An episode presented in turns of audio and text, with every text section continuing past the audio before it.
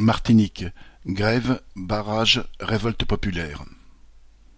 Après une semaine de grève générale et de barrage sur les axes routiers, la mobilisation ne faiblit pas en Martinique.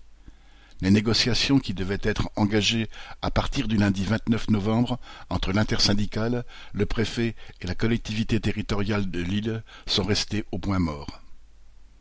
La grève générale a débuté le 15 novembre.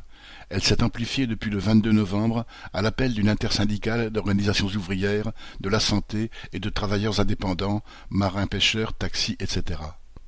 Une plateforme en treize points a été mise sur pied, reprenant la revendication contre l'obligation vaccinale, le manque de moyens des hôpitaux, contre la cherté de la vie, pour la création massive d'emplois pour les jeunes. Les revendications portent aussi sur les transports, sur la pêche ou la culture. Depuis, les revendications des grévistes et de la population restant sans réponse, et face à l'irrespect du préfet vis-à-vis de la délégation ouvrière, la colère est montée d'un cran. La grève a été reconduite, de nombreux barrages ont été érigés sur les routes. Certains sont organisés autour de militants de l'intersyndicale. D'autres barrages sont tenus par des jeunes de quartiers populaires, principalement la nuit.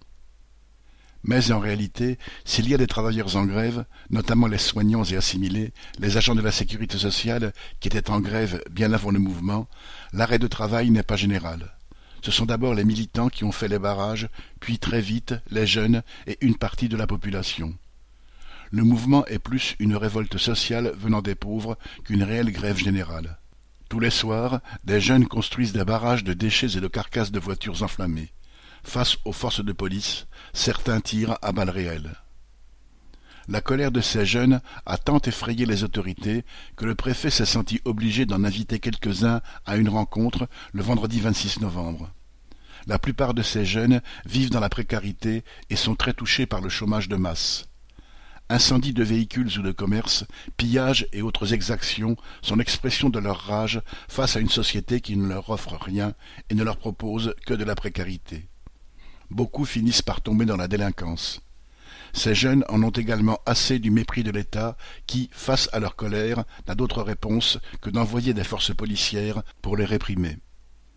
Mais les jeunes de ces quartiers ont tout intérêt à rejoindre les travailleurs en lutte contre l'obligation vaccinale et la vie chère, car ils ont les mêmes intérêts.